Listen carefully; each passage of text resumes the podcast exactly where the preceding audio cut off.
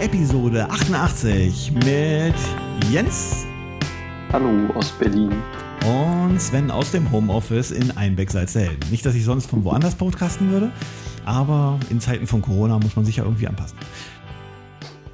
Das ist unsere erste äh, Corona-Folge sozusagen und wir werden darüber bestimmt auch Stimmt. reden. Aber wir werden auch über 1988 reden, weil wir das uns in letzter Zeit so angewöhnt haben. Episode 88 ist 1988. Das Jahr, in dem die erste Powerplay in der Happy Computer herauskam. Also für Spielefans sicherlich ein Meilenstein. Mhm. Und ich habe die auch hier gerade auf meinem iPad. Ähm, also ich habe die damals, also ich habe das physikalische Exemplar wahrscheinlich auch noch irgendwo im Keller. Ähm, ähm, jetzt habe ich jetzt hier nicht die erste Ausgabe auf dem iPad gerade zur Hand, sondern die Dezember-Ausgabe der Powerplay. Ich kann hier mal kurz dem Jens in die Kamera halten mit äh, Drachen vorne drauf. Also entweder kommt mir es bekannt vor oder die Titelbilder waren immer so ähnlich. Dungeons, Dragons und Dämonen. nicht Ja, nicht ganz. Also die sind schon relativ individuell gewesen. Aber Mhm. ja, das ist schon in gewisser Weise Ja gut, Klassiker der 80er. ne? als äh, erste Ausgabe habe ich es vielleicht auch schon mal irgendwie gesehen. Ja, das ist jetzt wie gesagt nicht die erste, sondern die von so, äh, Dezember, ja. somit die dritte oder so, wenn ich nicht irre. Die erste ist die mit dem äh, Spiel Salamander, wo vorne so ein Schlangenkopf drauf ist. Die ähm, kann ich dir etwas kleiner zeigen. Ja, also, ja da, das war die erste Powerplay. Die hatte ich auch. Ah ja, kommt mir aber auch Habe ich vielleicht noch. Sehr schön. Ja. Ja, 88 hatte ich ja meinen Amiga schon.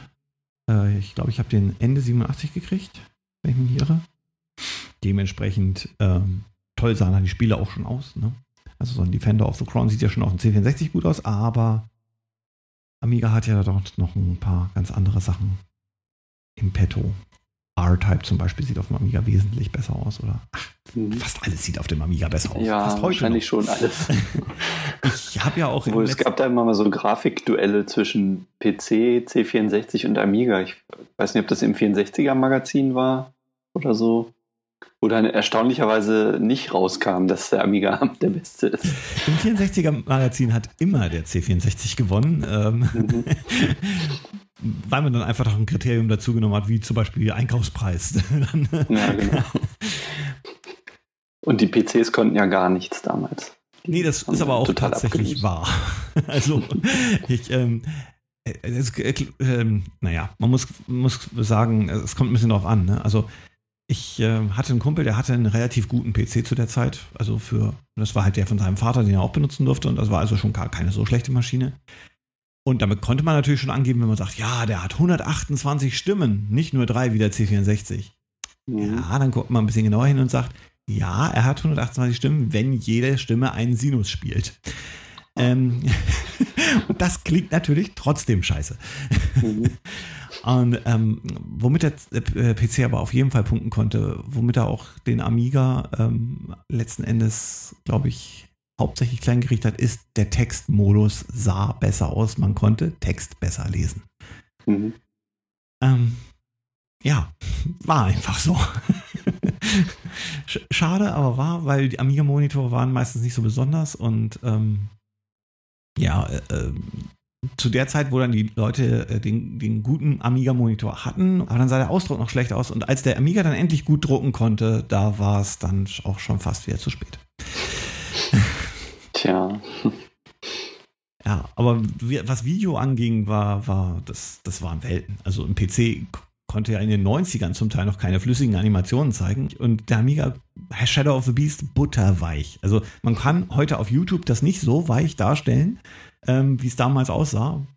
Wegen der Konvers Konversionsprobleme und so weiter. Aber es, äh, Hatte der Amiga auch verschiedene Taktraten oder Probleme mit verschiedenen Videostandards? Nee, der hatte keinen Fernsehanschluss, ne? Doch, also der, der Amiga hat tatsächlich von sich aus genau den PAL-Standard geliefert. Äh, Mhm. vom, vom ersten Gerät an. Liefert, äh, beziehungsweise NTSC in Amerika natürlich. Und äh, deswegen konnte man ihn auch super einfach synchronisieren und es gab da exakt nämlich gar keine Probleme, Mhm. ähm, die man nicht mit normalen Videorekordern auch gehabt hätte. Ja. Mhm. Ähm, später haben die Amigas dann auch andere Taktfrequenzen gehabt und andere Videomodi und dann wird es kompliziert, weil man dann entweder zwei Monitore brauchte oder eine Karte, die das Analogsignal aus dem anderen Schaltkreis wieder einschleifte, neu digitalisierte oder einen Promoter, der den Grafikmodus umschaltete. Da waren die technischen Lösungen dann relativ kompliziert. Ähm, damit hatten sie sozusagen das gleiche Problem wie der PC, aber sie konnten dann eben auch alle, ähm, also auch äh, Echtfarbgrafik dann darstellen, eben True Color. Mhm. Was heute, glaube ich, äh, kein Mensch mehr True Color nennen würde, weil ähm, 8 Brit pro Farbkanal ist gar nicht so viel, weiß man heutzutage. Damals dachte man, wie, mehr, mehr als 16,7 Millionen Farben? Gibt's doch gar nicht. Mhm. ja, aber für Video, wie gesagt, war also gerade 88 der Amiga die Maschine schlechthin. Also gab es nicht die Sendung Hurra Deutschland 88 auch schon? Das habe ich früher auch mal geguckt und das war, glaube ich, auch schon dann so um die Wiedervereinigung rum gewesen sein. Aber vielleicht gab es das ein paar Jahre früher auch schon. Hm, jedenfalls hatten die ja ähm, verschiedene andere Fernsehsendungen optisch imitiert, ne, so Tagesschau oder sowas. Und mhm. äh, das hat immer ein Amiga gemacht. Das war immer einfach Amiga-Grafik. Mhm. Und es gab damals auch so ein Spiel, wo Leute angerufen haben und ähm, über ihre Telefontasten oder über ihre Stimme, ich weiß es nicht mehr genau, so ein Männchen äh, durch äh, das äh, virtuelle ZDF-Studio gesteuert haben. Das war auch mit dem Amiga gemacht. Oder mhm. Sat 1 hatte so eine Sache mit so einem Ball, wo auch ähm, die Leute nicht in so ein Loch fallen dürften. Das war auch eine Amiga-Grafik. Also fürs Fernsehen war das das Ding. Wo kriegt man sonst für 1000 Euro ein fernsehfähiges Gerät her? Was war damals einfach nicht denkbar.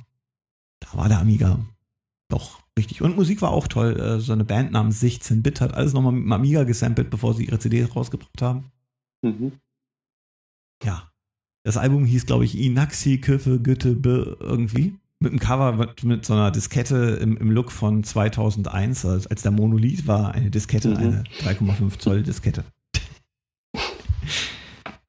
ja, war eine wilde Zeit, ne? Ich habe schon auch überlegt, was ich 1988 so gemacht habe und äh, mir ist da eingefallen, dass ich da ganz viel Comics gezeichnet habe.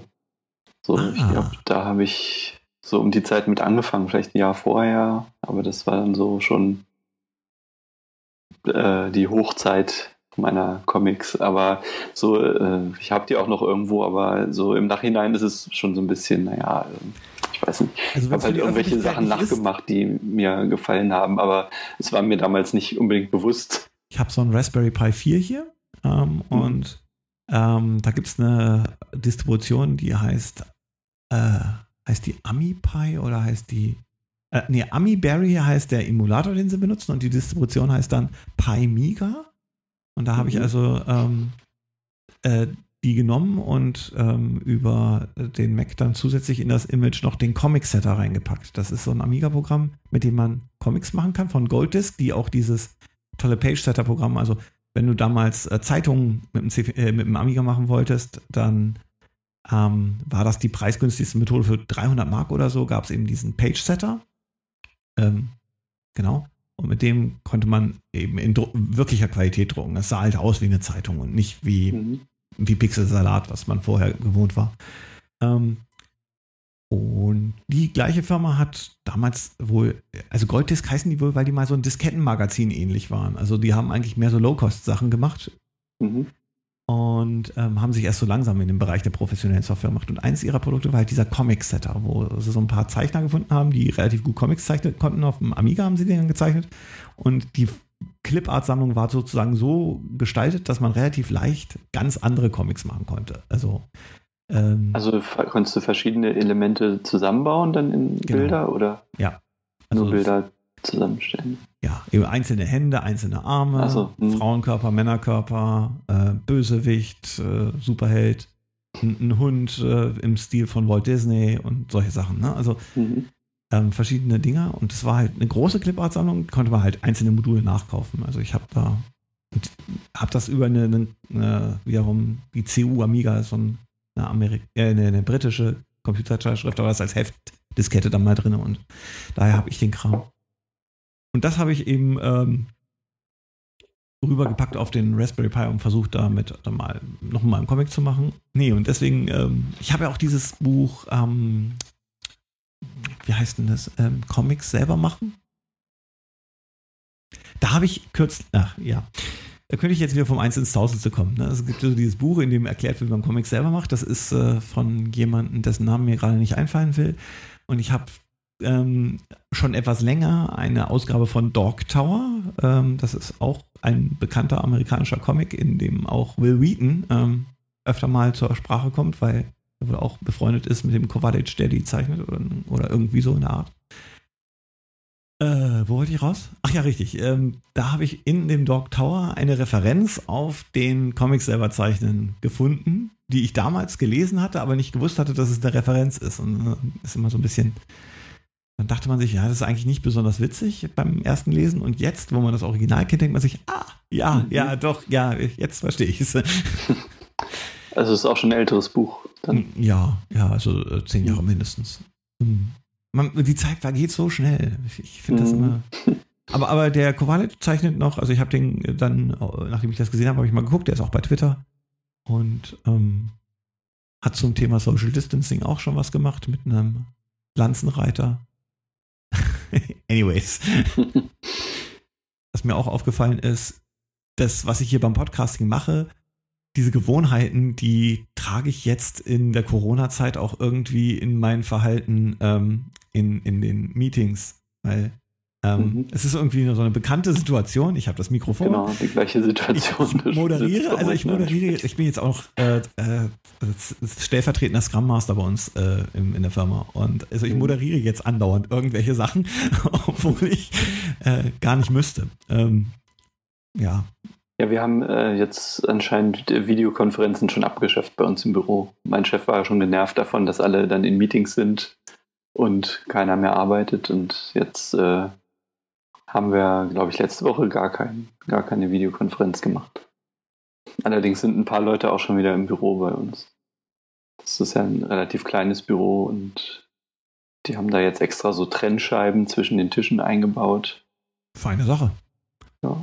Und äh, mein Chef meinte dann aber, wir sollten möglichst die öffentlichen Verkehrsmittel vermeiden, wenn wir wieder ins Büro kommen sollen. Deshalb war ich jetzt noch nicht wieder da. Ich habe gesagt, ja, schlecht, ich habe kein Fahrrad. Ich weiß nicht, wie ich da hinkommen soll.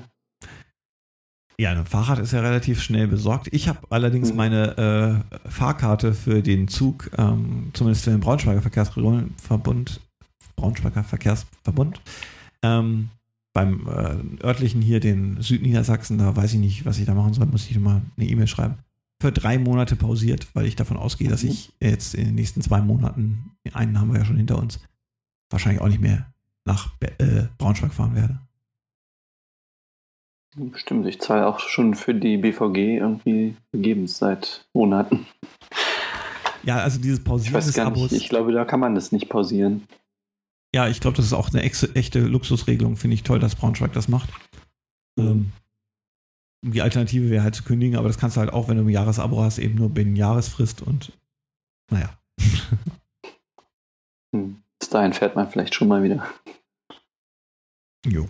Wobei ich habe das echt zu schätzen gelernt. Also ich fühle mich im Homeoffice extrem wohl. Finde das mhm. für mich super. Ähm, nicht, dass mir Pendeln unangenehm gewesen wäre. Ich hatte mich da ganz gut mit abgefunden. Aber es ist nicht nur die zusätzliche Zeit, die man hat, es ist auch, ich, ich habe hier zum Teil bessere Hardware. Wenn mich mal, wenn mich mein Bildschirm nervt, dann nehme ich einfach den anderen, den ich hier noch stehen habe, oder ich mhm. schließe mal eine andere Tastatur an, oder äh, wenn ich nochmal Massenspeicher brauche, mache ich meine Schublade auf, hole noch ein paar raus. In der Firma hätte ich nur einen USB-Stick. Ähm, irgendwie habe ich mich gut eingerichtet hier.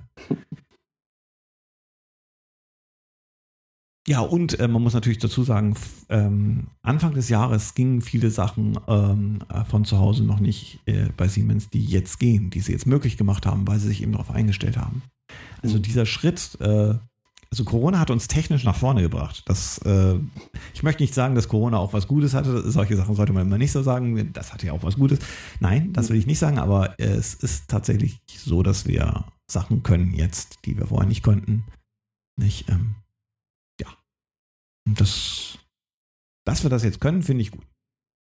Ja, äh, was ich auch letztens gerade gemacht habe, wo ich auch überrascht war von dem Fortschritt der Technik, also weiß nicht, ob es Fortschritt ist oder so, aber ich habe meine Steuererklärung gemacht und äh, letztes Jahr habe ich in Erinnerung gehabt, dass das ewig gedauert hat, bis ich einen Einkommensteuerbescheid gekriegt habe.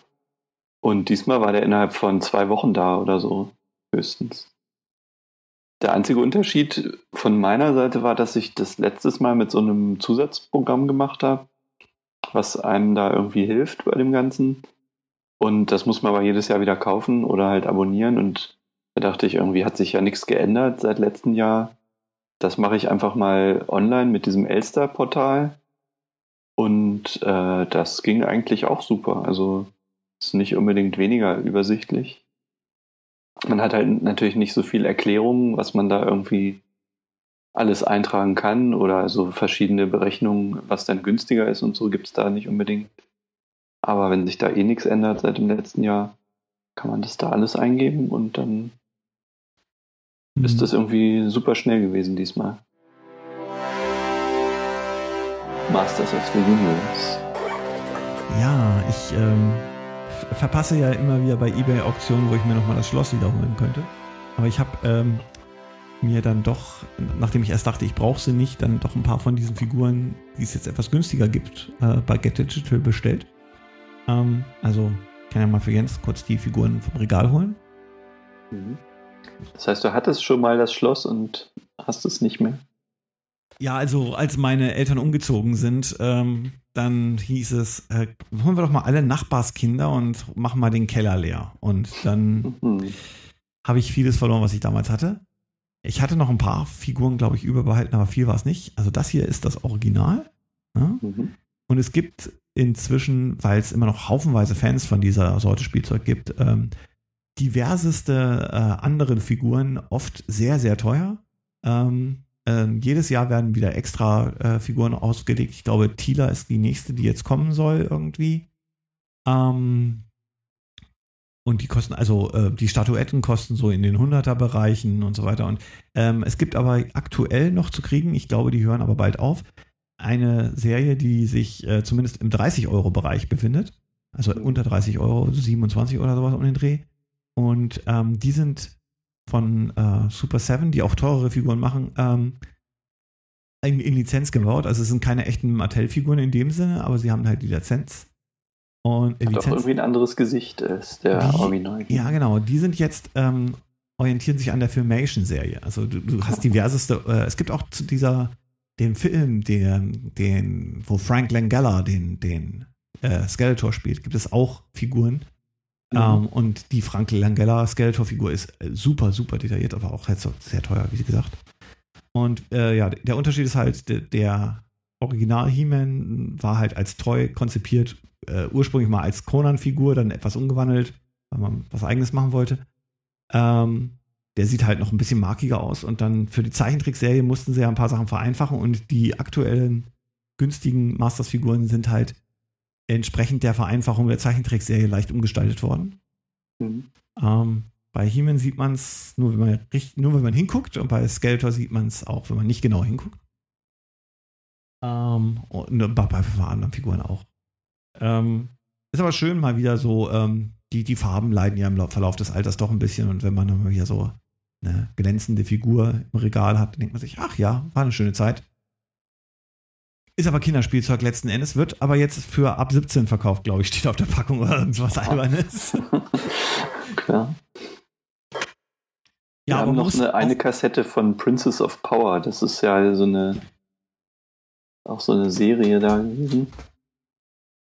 Das hier ja, ist die beste. Hat, äh, da eine Hörspielkassette von. Aha. Also das hier ist, glaube ich, die beste She-Ra-Figur, zumindest die ich je gesehen habe. Das ist, mhm. die ist halt auch nach der Filmation-Serie äh, gemodelt. Und das Original war eigentlich unsäglich hässlich, finde ich. Aber die hier ist richtig, richtig hübsch. Ich weiß gar nicht, wie das Original aussah. Ähm, mhm. Das Original hatte so, so äh, glitzernde Stoffelemente und ähm, war halt mehr so Barbie-Puppen-mäßig. Auch mit, mit mhm. äh, flexiblem Haar, also nicht hier dieses Kunststoffhaar, also auch Kunststoff, aber eben.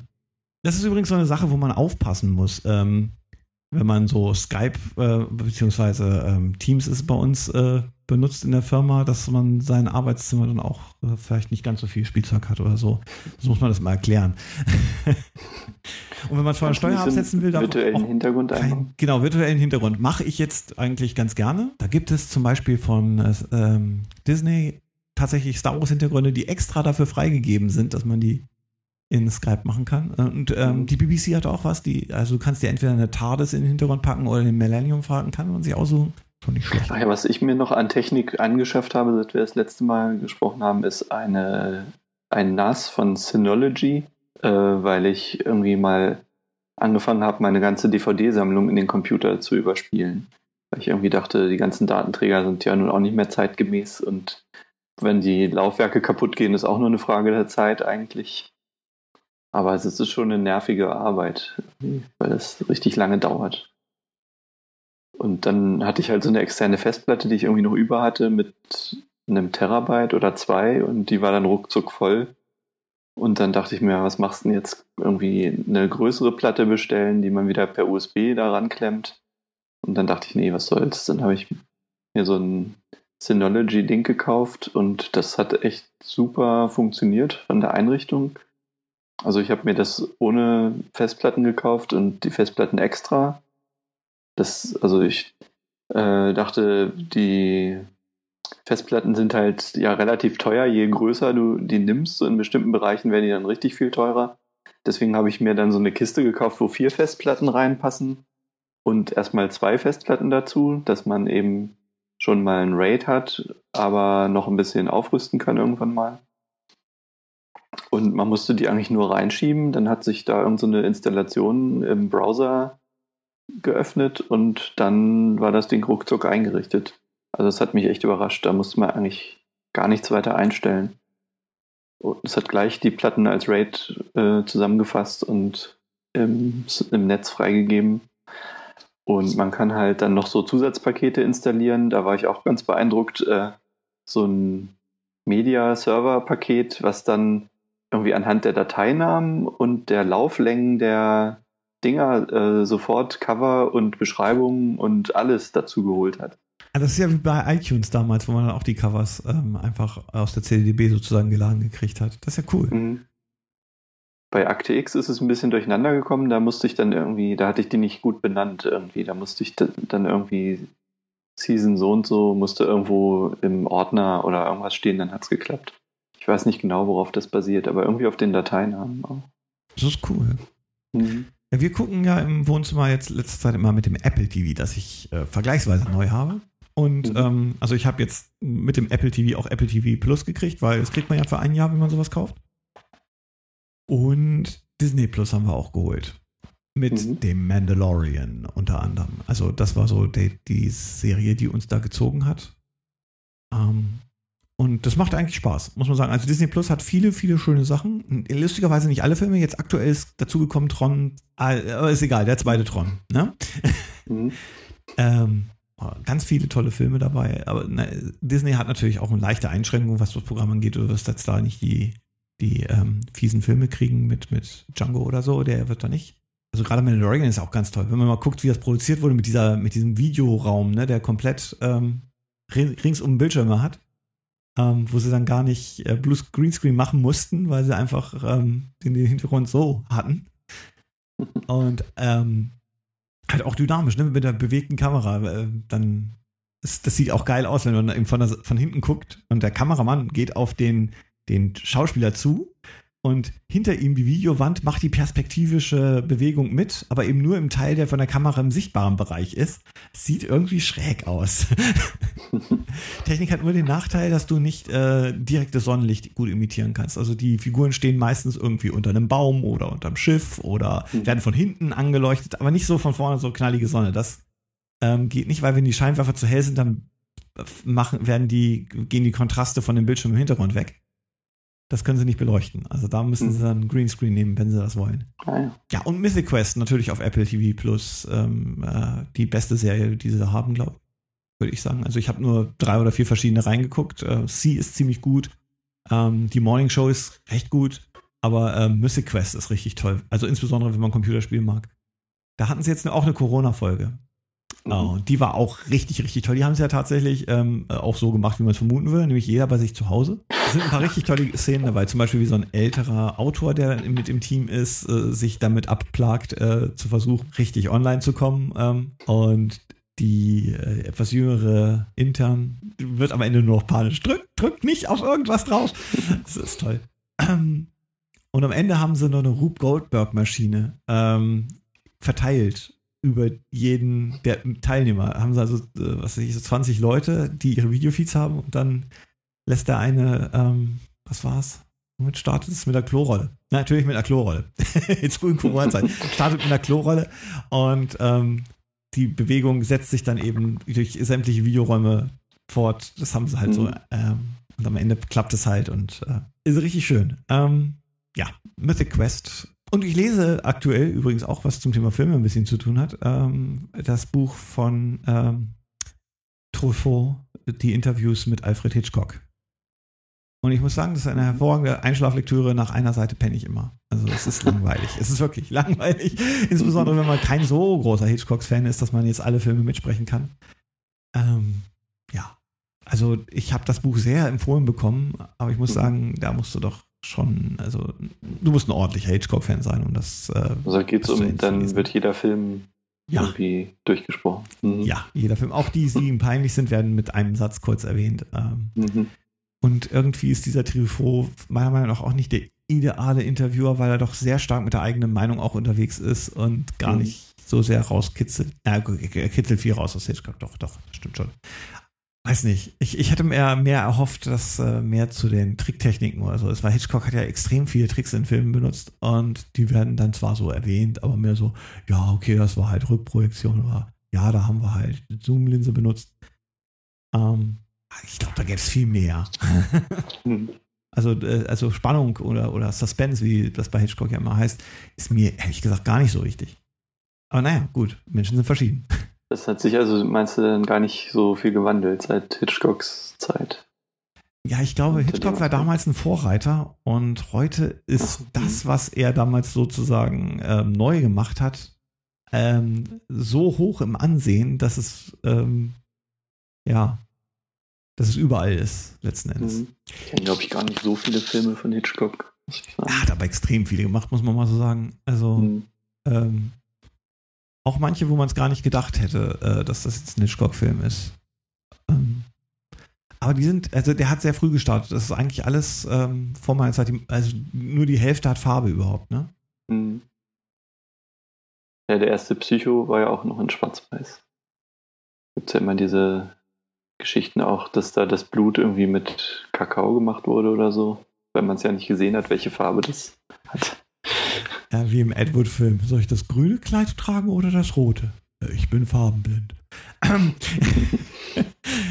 ja, ähm, genau. Und, und es, äh, Thema Remakes ist bei Hitchcock auch ein Thema, ne? weil er hat nämlich einige Filme durchaus mehrmals gedreht. Also, oder beziehungsweise zwei Varianten gedreht, eine fürs europäische Publikum und eine fürs amerikanische. Manchmal auch gleichzeitig. Also äh, schon absurd manchmal. Wenn nicht. Ja, was, äh, ja, ich äh, weiß sogar noch was, was auch mit dem mit Viren zu tun hat. Äh, irgendwie bin ich jetzt durch diese ganze Pandemie-Sache irgendwie wieder erinnert worden, dass ich schon vor langer Zeit mal so ein Buch gelesen habe über Ebola. Und äh, das habe ich mir jetzt irgendwie mal, ich wusste gar nicht mehr, wie das heißt und so, aber äh, ich habe das dann wiedergefunden als Hörbuch und habe mir das dann mal auf Englisch als Hörbuch gekauft. Das heißt The Hot Zone. Und das ist auch so ein bisschen die Vorlage für diesen Film Outbreak gewesen. Aber eigentlich ist es halt eher ein Buch, was auf Tatsachen basiert, die ein bisschen spannend natürlich dargestellt sind. So, aber es, ich fand es echt ganz interessant. Also da geht es so um diesen Marburg-Virus und Ebola und ein bisschen um AIDS auch. Und äh, weil ich auch immer fleißig den Drosten-Podcast höre, kamen da dann manche Sachen wieder vor, die man auch schon mal da erklärt bekommen hat, wie das mit dieser Polymerase-Kettenreaktion funktioniert und so. Das war dann in dem Buch, was glaube ich von Anfang der 90er oder Mitte der 90er ist, kam das da auch vor. Das ist interessant. Ja, äh, äh mhm. äh, gerade auch, also ich habe das jetzt nicht so verfolgt gehabt. Äh, ich habe von dem Drosten exakt vor drei Tagen das erste Mal gelesen. Mhm. Ähm, und äh, ja, äh, das mit der Bildzeitung ist ja auch eine echt fiese Geschichte irgendwie. Mhm. Ähm, also übrigens ist unsere Tageszeitung nur sehr, sehr halbherzig mit dem Thema umgegangen. Also die tun fast so, als hätte die Bild ja nichts Falsches gesagt.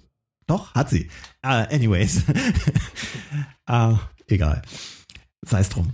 Ja, vielleicht fühlen sich da so die Zeitungen dann auch ein bisschen in ihrer Ehre gekränkt oder angegriffen. Was nicht, der Tagesspiegel hat dann auch plötzlich irgendwie so eine Kritik an Drosten gebracht. Jetzt irgendwie, obwohl die halt vorher meinen, die Bildmethoden sind halt nicht das Wahre, aber jetzt fangen die dann auch an, irgendwie den mit irgendwelchen anderen Leuten wieder zu kritisieren. Naja, weiß nicht. Ja, es, es gibt ja keine Arbeit, die perfekt ist und äh, sicherlich kann man auch das eine oder andere kritisieren, aber in, in dieser Situation, wo er so un, äh, un, ja, unkorrekt angegangen wurde und wo auch das, was dann von der Bild behauptet wurde, so falsch war. Äh, mhm. Also sowohl bezüglich dem, was er angeblich gesagt haben soll, als auch bezüglich, was andere über ihn gesagt haben sollen, ist das sicherlich nicht der richtige Zeitpunkt und vor allem nicht, auch nicht das richtige Forum, weil ähm, um das, was eventuell falsch war, das sind ja Details und ähm, die Grundaussage äh, wird ja auch nur so insoweit angezweifelt, als die Allgemeingültigkeit in Frage gestellt wird. Ja, äh, was bei dem Buch noch ganz interessant war, dass das natürlich auch schon lange her ist und seitdem äh, gab es ja auch noch neue Ebola-Ausbrüche. Und damals wusste man halt noch gar nicht, wo das überhaupt eigentlich herkommt, weil es gibt halt immer mal diese Ausbrüche und dann ist es wieder weg, aber irgendwo muss es sich ja in der Zeit, muss der Virus sich ja halten können. Und äh, die haben halt damals ganz viel in so einer Höhle an dem, ja, jetzt habe ich vergessen, ach ja, nee, Mount Elgon, genau, äh, gesucht. Da gibt es so eine riesige Höhle, wo irgendwie tausend Tiere drin rumlaufen und Fledermäuse und Elefanten und Insekten und so. Und man hat halt vermutet, dass da irgendwie dieser Virus übertragen wird. Hat aber nichts gefunden, als man das alles dann untersucht hat. Also die haben da irgendwie Affen reingestellt in Käfigen, in der Hoffnung, dass die sich infizieren, hat Insekten eingefangen und alles untersucht und nichts gefunden. Aber inzwischen weiß man, glaube ich, dass das von Flughunden äh, weiter übertragen wird. Ja, und äh, es gab da halt so verschiedene Ausbrüche eben in so einem, erstmal in Afrika natürlich, auch in so Dörfern, wo das öfter eigentlich vorkam, die sich dann einfach total isoliert haben und irgendwie war es dann irgendwann wieder vorbei für eine Zeit. Dann äh, ist das in so einem Missionshospital mal übertragen worden, weil da die Missionsschwestern alle Leute mit denselben Spritzen geimpft haben. ja. Äh, ja, bis sie dann drauf gekommen sind, dass das irgendwie nicht so gut ist, wenn da so Viren im Umlauf sind. Hm. Und dann ist es mal in den USA in so einem Affenhaus außerhalb von Washington ausgebrochen. Und das war aber eine andere Variante, die dann zwar die Affen irgendwie reihenweise getötet hat, wo sie dann aber dachten, oh, wir haben nochmal Glück gehabt, keiner von den Tierpflegern hat sich infiziert und nachher haben sie aber festgestellt, dass sich doch ganz viele infiziert hatten, dass das bloß eine Variante war, die für Menschen plötzlich eigentlich gar keine Symptome mehr erzeugt hat. Ja, und die wurden dann halt auch, da ist dann das Militär irgendwie reingegangen und hat alle Affen eingeschläfert. So. Ja, na gut. Aber die wären halt wahrscheinlich sowieso alle gestorben, weil ja, das klar. hat sich halt irgendwie über getrennte Räume verbreitet. Und was halt da, also na gut, das weiß man natürlich eigentlich auch. Also das äh, heißt, dieser, diese Viren sind eben viel zu aggressiv, sodass sich die gar nicht so weit bisher verbreitet haben, weil das halt sofort auffällt irgendwie. Aber der, das HIV-Virus kommt halt auch wohl aus der gleichen Gegend in Afrika und das hat sich eben viel länger unbemerkt verbreitet in der ganzen Welt. Ja, das ist klar, so, warum. Bei so einem Bau von so einer Autobahn durch den Regenwald irgendwie wahrscheinlich von Affen auf den Menschen übertragen worden. Und wie wir wissen, war es natürlich sehr erfolgreich. Also so eine Shira-Folge muss ich mir übrigens auch mal anhören. Ähm, mhm. Ich kenne bislang nur so ganz kurze Sachen aus Filmation. Also es gibt so eine Weihnachtsfolge mit äh, Shira und He-Man gemeinsam. Da passiert aber nicht viel. Ähm, guck gerade mal, ob es das auf. Also von She-Ra gibt es aktuell auch äh, bei Netflix eine Zeichentrickserie, aber die ist noch. Okay, es ist. Die ist halt noch anders, aber die ist aktuell irgendwie. Und ähm, mhm. es gab zwischenzeitlich halt auch viele Serien und auch viele Varianten der Geschichte und äh, ich weiß gar nicht, ob sie alle. Es gibt aktuell, glaube ich, das letzte Heft einer Comicserie, die heißt Masters Multiverse wo dann aus verschiedenen äh, Inkarnationen dann eben auch die, die Crossovers passieren. Also. Ja. Wir haben komischerweise so Hörspiele, wo es immer so eine Kassette von irgendeiner Serie gibt. Also wir haben eine Folge von Simpsons Hörspielen, wir haben eine Folge von Knight Rider Hörspielen. Irgendwie hat meine Frau das früher alles irgendwie so. Es gibt jetzt eine Knight Rider Corona-Maske übrigens. mhm. Also es steht nicht offiziell Knight Rider drauf, sondern es steht äh, ähm, Maske, sprechendes Auto. Ach so. Ich dachte, da wäre vielleicht nur diese Lauf, dieses Lauflicht drauf, dann ohne Auto. Nee, es ist äh, das, was über dem Lenkrad ist, dieses äh, blinkende Symbol, und zwar aus der zweiten Season oder dritten Season, die, ähm, äh, die mehreren LEDs, die äh, in, in Dreierreihen angeordneten. Mhm. Ja.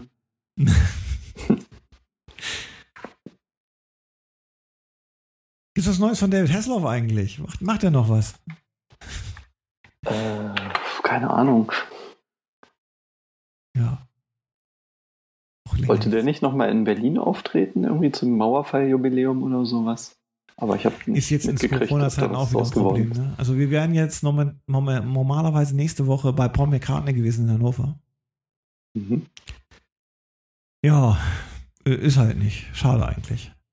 Der hat übrigens äh, übernächste Woche Geburtstag. Mhm. Hm. Ja. Wie alt wird der? Äh, der ist Baujahr 42, glaube ich. Kann das sein? So um den Dreh? Ich Mhm, kann hinkommen. glaube. Kann man sich ja selber ausrechnen. Also wenn man die Podcast-Folge in fünf Jahren hört, dann wird es immer noch stimmen, dass er Baujahr 42 ist. Wie alt er ist, wird dann nicht mehr stimmen. Stimmt. Gut. Dann würde ich sagen, war schön. Machen wir mal wieder. Jo. Dann noch allen Hörern einen großartigen Tag. Tschüss. Tschüss.